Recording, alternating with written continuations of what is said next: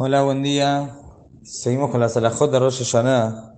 Bueno, una muy interesante con respecto a la tefilá de Musaf y con respecto a la tequiot del shofar.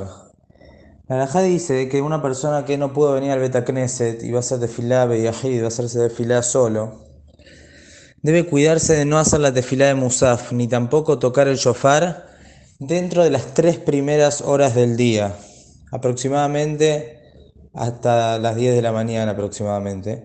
¿Por qué es así? Porque nuestros jajamín dijeron que Akadosh juzga al mundo en las tres primeras horas del día.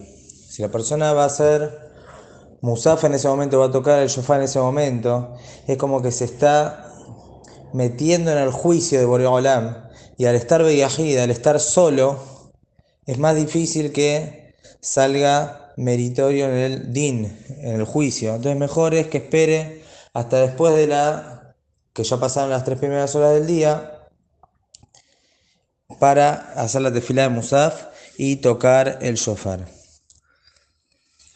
Ahora, ¿por qué tefila Chahrit sí podría ser antes? Entonces acá sobre esto hay dos motivos. ¿Por qué tefila Chahrit sí antes? Hay quienes dicen porque la tefilá que más representa el juicio es la tefilá de Musaf, donde hacemos Malhuyot, Tijronot y Shofarot de la tefilá, que es más representativa en el día de Rosh donde nombramos el Malhut de Boreolam y el juicio. Pero en la tefilá de Shahrit no habría esta, este problema.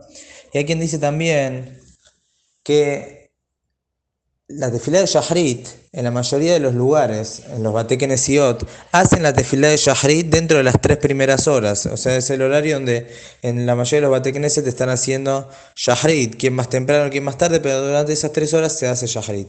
La persona que hace Shahrit en la casa, Beyahid en ese momento, su tefilá sube junto con las tefilot del Sibur.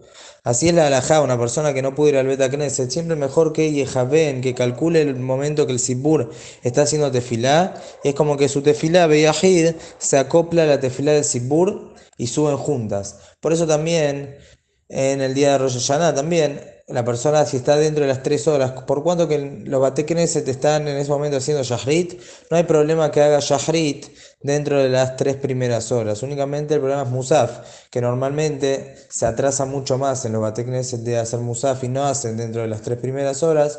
Por eso es que la Alajá nos aconseja dilatar la tefilá de Musaf para después de la tercera hora del día, que dije aproximadamente es como a las 10 de la mañana, habría que ver bien en los calendarios. Después hay algunas alajot pequeñas, algunos detalles sobre la tefilá de Musaf, como por ejemplo la tefilá de Musaf decimos en Musfe.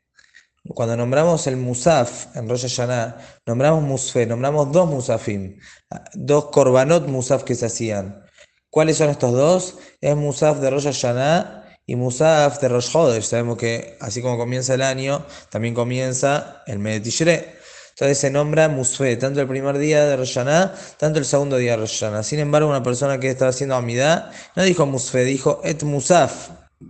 Dijo Musaf y no dijo Musfe, no debe volver a repetir, no hay ningún problema. No, esto no impide el cumplimiento de la mitzvah de la tefilá de Musaf.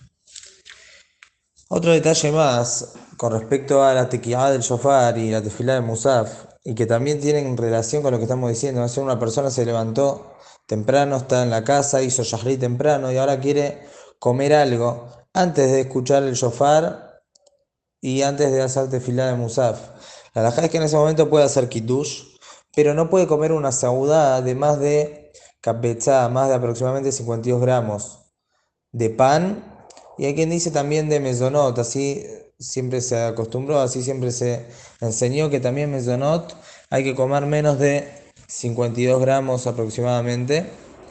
¿Por qué es esto? Porque cuando yo estoy delante mío tengo para cumplir una misma que todavía no cumplí, en este caso el shofar o la tefila de Musaf, no puedo hacer una saudá de tanta cantidad porque tenemos miedo que la persona se va a, va a estar mucho tiempo en la sauda, se va a alargar en la sauda y va a terminar olvidándose de hacer las misbot que tiene que hacer. Por eso la persona que ya hizo shahrit y ahora quiere desayunar, puede ser que está en el Betacneset, puede ser que está en Villahid, y todavía no va a hacer Musaf y no va a tocar el shofar, puede hacer Kiddush, debe hacer Kiddush si quiere comer, y tiene que comer hasta 50 gramos más o menos, no más que eso, de pan o de mezonot. Un detalle importante, cuando después que hace Musaf, debe hacer Kiddush de vuelta. El Kiddush que hizo previo a Musaf sirve para que coma nada más antes de Musaf. Pero si después de Musaf va a volver a comer, va a hacer la saudá de Yom Tov como corresponde, tiene que volver a hacer Kiddush nuevamente, por cuanto que ese Kiddush lo hizo antes de Musaf. Por cuando el Kiddush es antes de Musaf, no estamos seguros que ese Kiddush sirva y tenga validez también para después de Musaf. Entonces después de Musaf va a tener que hacer Kiddush nuevamente. Que tengan buen día.